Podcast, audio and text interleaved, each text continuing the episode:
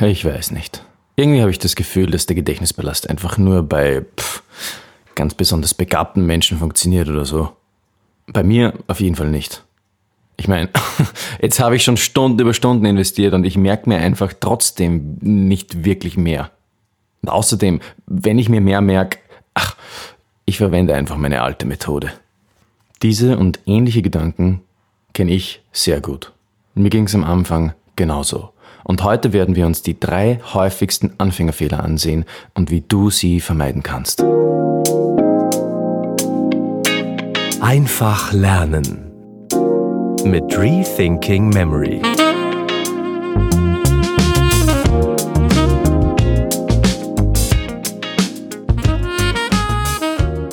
Als ich mit dem Gedächtnispalast begann, da habe ich einfach so losgelegt. Und das ist ja prinzipiell eigentlich sehr gut. Einfach mal loslegen. Viele Menschen machen oft den Fehler, dass sie sich Stunden über Stunden mit Theorie beschäftigen und nie wirklich ins Tun kommen. Und natürlich wird man dann frustriert und denkt sich, naja, diese Techniken funktionieren nicht bei mir. Ja, warum werden sie wohl nicht funktionieren? Weil man sie doch nie wirklich ausprobiert hat. Das ist das eine Extrem. Das andere Extrem ist, dass man einfach loslegt, ohne ordentlich sich vorher Gedanken zu machen, ähm, wie der Gedächtnispalast, wie die Technik am besten funktioniert. Und da läuft man natürlich dann in Gefahr, wichtige Kleinigkeiten zu übersehen. Kleinigkeiten, die beim Gedächtnispalast alles ausmachen. Bei mir war das so, dass ich zum Beispiel auch schlechte Anleitungen im Internet fand und die mich gleich irgendwie in die falsche Richtung gelenkt haben. Und da war ich dann natürlich anfangs ordentlich frustriert. Ich denk, dachte mir irgendwie, naja, irgendwie fühlt es sich an, als bräuchte ich mit dem Gedächtnisplast noch mehr Zeit zum Lernen als ohne. Und in gewisser Weise ist das natürlich völlig normal. Man braucht ein gewisses Training, der Trainingseffekt muss sich einstellen. Also anfangs mag das auch stimmen. Die Kreativität fließt noch nicht so, man braucht einfach etwas Übung, um in die Technik hineinzukommen. Aber für mich war damals klar, ich habe das gesehen und mir, mir ging es ja genauso. Also die, mir ging es genauso, dass die Kreativität nicht wirklich zum Fließen kam, dass, dass ich etwas Übung brauchte, um hineinzukommen und stolperte da eher mehr sozusagen durch meinen Gedächtnisballast durch, als hier große Höhensprünge, gedankliche Höhensprünge zu erzielen. Aber ich wusste ja, was die Gedächtnisweltmeister alles konnten. Und ich wusste, dass das einfach 0815 ganz normale Menschen wie du und ich sind. Und ich wusste, dass die einfach nur durch Übung zu ihren herausragenden Leistungen kamen. Und ich wusste auch, dass man eigentlich nicht viel üben muss, um zumindest gute Lernleistungen mit dem Gedächtnispalast zu vollbringen. Man muss natürlich nicht ein Pokerkartendeck in zwölf Sekunden memorieren. Das ist einfach Wahnsinn. Aber um herausragende Lernleistungen mit dem Gedächtnispalast zu vollbringen zum Beispiel, da braucht man ein paar wenige Stunden Übung und dann kann man schon damit loslegen. Ich wusste also, der Gedächtnispalast, der funktioniert. Das Problem lag also nicht an der Technik an sich, an der grundlegenden Technik, das Problem lag an meiner Umsetzung. Irgendetwas hatte ich noch nicht ganz verstanden. Und ich war erleichtert in diesem Moment, als ich das irgendwie, als ich das fasste, als ich das verstand, war ich erleichtert und gleichzeitig aber auch frustriert. Ja, was war es denn nur? Was war es nur, was mich irgendwie zurückhielt, was mich äh, daran hinderte, den Gedächtnispalast ordentlich umzusetzen und, und mit ihm ähm, total gute Merkleistungen zu vollbringen? Ja, was? Was war es? Wenn es dir ähnlich geht, und wenn es das ist, was dich auch eventuell aufhält, den Gedächtnispalast ordentlich zu, zu nützen, was dich vielleicht auch sogar frustriert, dann willkommen im Club. Und ich darf dir eine gute Sache verraten. Die gute Sache ist, wenn es nur um Wissen um die richtige Technik geht, dann ist alles gut. Denn das ist schnell behoben. Und genau das wollen wir heute auch tun. Lass uns unsere Wissenslücke also stopfen damit auch du schneller lernen kannst mit deinen schneller Lernprojekten und deine schneller Lernprojekte vor allem gleich losstarten können. Wir wollen hier uns drei Punkte ansehen, die wirklich wichtig sind für das schneller Lernen mit dem Gedächtnisbelast. Nummer eins: Die Palastqualität.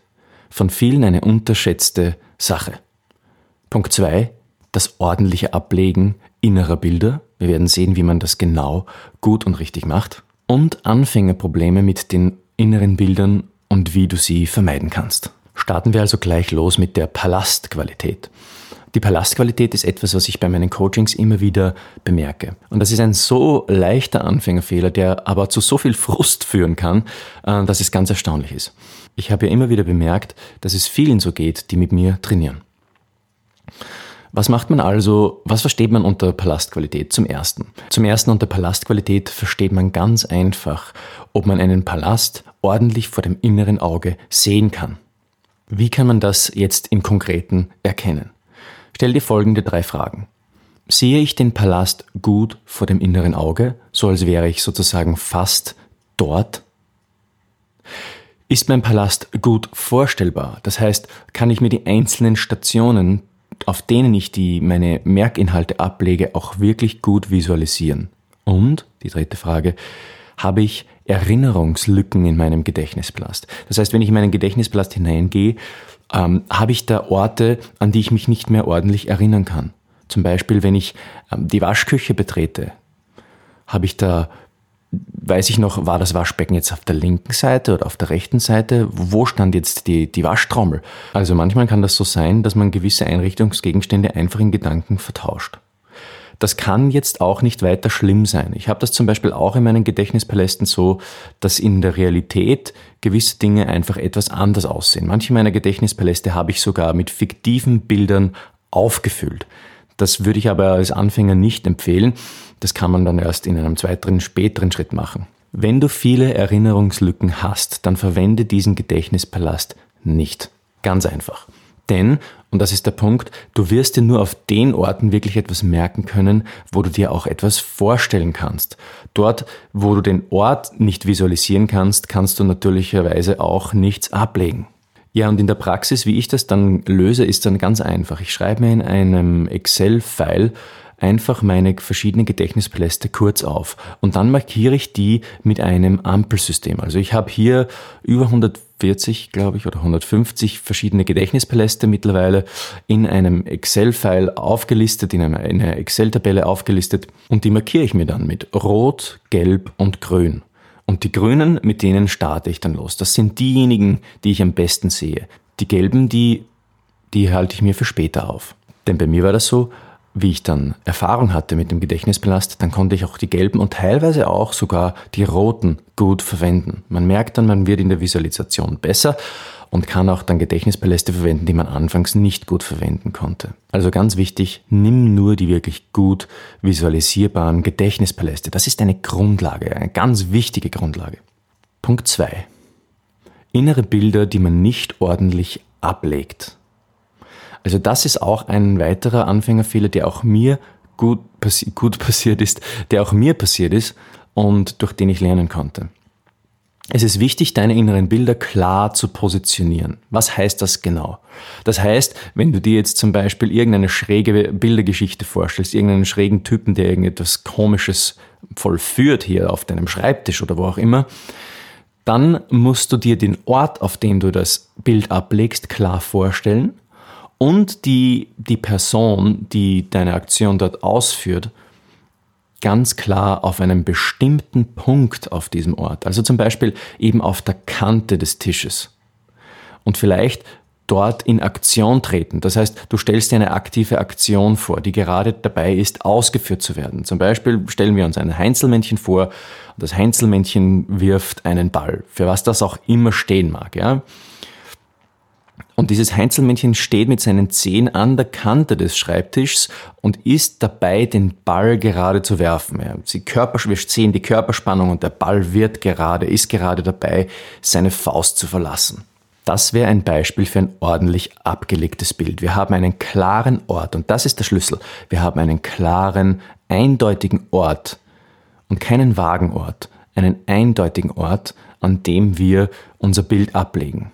Und der zweite Aspekt, der auch genauso wichtig ist, ist der Hintergrund und der Kontext. Der ist ganz wichtig, das musst du verstehen. Also warum ist der wichtig? Der Kontext bzw. der Hintergrund, also zum Beispiel der Hintergrund wäre jetzt bei unserem Beispiel der Schreibtisch. Der Schreibtisch als Hintergrund löst die Erinnerung aus. Wenn der Hintergrund nicht klar sichtbar ist, dann ist das ein großes Problem. Das heißt, das knüpft an, auf, an, das erst, an, an den ersten Punkt Gedächtnispalastqualität. Du musst den Hintergrund klar sehen und auch den Kontext. Der Kontext, also zum Beispiel die Wand, die hinter dem Schreibtisch ist, einen Teil dieser Wand dir sozusagen zu, vorzustellen, das ist wichtig. Und wenn du in deinem Gedächtnispalast dann durchgehst in Gedanken und wieder an den Ort blickst, dann löst dieser Kontext, dieser Hintergrund den, die Erinnerung aus und du wirst das Heinzelmännchen dort an deiner Kante stehen sehen. Also zusammenfassend, deine Bilder klar an einem bestimmten Punkt auf deinem Ort positionieren und den Hintergrund klar visualisieren können, klar vor dem inneren Auge sehen können. Dann solltest du keine Probleme haben, innere Bilder auf deinem Gedächtnispalast auf, oder auf deinen Gedächtnispalastorten klar abzulegen. Ja, und der dritte Punkt, Probleme mit den inneren Bildern selbst. Ein Riesenproblem, das ich am Anfang hatte, und eben leider auch aufgrund falscher Darstellungen im Internet, die mich in eine falsche Richtung lenkten. Ein, ein Problem, das ich am Anfang hatte, war, dass ich meine Bilder einfach zu regungslos verwendet habe. Oder zu, vielleicht nicht zu regungslos, aber zu unspektakulär. Das ist vielleicht das beste Wort. Zu unspektakulär. Eine Faustregel für gut funktionierende Mnemotechniken ist, deine Bilder sollen immer ungewöhnlich sein, immer außerhalb des Alltags. Alles, was außerhalb des Alltags auch in deinem normalen Leben passiert, das merken wir uns. Alles, was unalltäglich ist, oder? Der Unfall auf der Straße, der komische, ähm, geisteskranke Mensch, den wir in der Straßenbahn erleben, der sich eigenartig aufführt. Witzige Ereignisse, peinliche Situationen, oh, wie peinliche Situationen, wie wir die abspeichern, bis in alle Ewigkeit in unserem Gedächtnis, ja in unserem ganzen Körper, mag man schon fast meinen. Das Gefühl der Peinlichkeit wird ja da quasi in allen unseren, unseren Fasern mitgespeichert fast. Also alles, was unalltäglich ist, das merken wir uns gut. Und deswegen wollen wir auch unsere Bilder unalltäglich gestalten, ungewöhnlich gestalten. Also das ist die Faustregel. Wie kann man das jetzt konkret machen? Also zum Beispiel damit, dass man sich die Farbe seiner Gegenstände oder die Farbe seiner Personen besonders kräftig vorstellt. Naja, und dann lässt man eben die Personen ungewöhnliche Handlungen durchführen. Hat man hier zum Beispiel eine Person, die eine Milchpackung in der Hand, Hand hält, dann lässt man die Person jetzt nicht die Milchpackung trinken. Denn was macht man denn sonst mit einer Milchpackung, außer sie zu trinken? Da gibt's nicht mehr viele Möglichkeiten. Wenn man es jetzt aber ungewöhnlich gestalten will, dann macht man es so, dass man die Milchpackung sich zum Beispiel über den Kopf gießt oder jemanden damit ansprüht oder vielleicht sogar die Milchpackung hält wie eine Spritzpistole im Sommer und jemanden damit ansprüht, also so als wäre es wirklich eine Spritzpistole eine, eine Wasserpistole. Der Strahl fährt auch so ganz kräftig aus der Milchpackung heraus. Also der Fantasie sind hier wirklich ja keine Grenzen gesetzt. Wichtig ist, wir sehen total ungewöhnlich. Ja, und dann können wir zum Beispiel noch die Größe ungewöhnlich machen. Entweder total groß oder total klein. Für Anfänger würde ich empfehlen, die Bilder total groß zu machen. Parallel dazu versuchen wir noch alles mit allen Sinnen wahrzunehmen. Ganz besonders mit dem Sehsinn und dann noch deine anderen Sinne, die du dazu nehmen möchtest, mit dazu. Noch ein zweiter Unterpunkt bei den Problemen mit den inneren Bildern, das ist die Kreativität. Und auf diesen Punkt wollen wir noch kurz eingehen. Immer wieder höre ich von Menschen in meinen Workshops und in meinen Trainings, die beklagen, dass sie doch so unkreativ seien. Und diese Unkreativität, die würde sie total aufhalten. Und sie total aufhalten, irgendwie im Gedächtnispalast oder mit Merktechniken generell einfach loszustarten. Und dann sind sie natürlich frustriert und kommen nicht ordentlich weiter. Diese Menschen tun sich dann oft schwer, einfach Assoziationen zu finden. Die sagen dann oft, meine Katze klopft an. Also die sagen dann nicht, meine Katze klopft an, sondern die sagen dann oft, ach Florian, du kannst das einfach so gut. Ich, ich finde da irgendwie keine Assoziationen. Deine Beispiele, die funktionieren einfach total gut. Die habe ich auch super im Gedächtnis. Persönlich tue ich mir jedoch sehr schwer, Assoziationen zu finden. Also sei beruhigt, das war auch am Anfang bei mir so. Und das ist eine ganz normale Sache.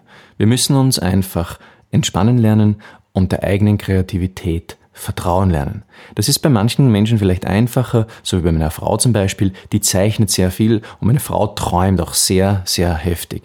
Sie hat einfach eine sehr blühende Fantasie. Da gibt es andere Menschen, die denken, sie hätten das nicht. Aber ich sage ja mal so, meine Frau hat ja nur deswegen ihre blühende Fantasie, weil sie auch so viel zeichnet. Das heißt, sie, sie trainiert ja tagtäglich ihre Kreativität durch das Zeichnen und dadurch hat sie auch eine sehr blühende Fantasie und ist auch sehr kreativ. Und dasselbe, das kannst auch du tun.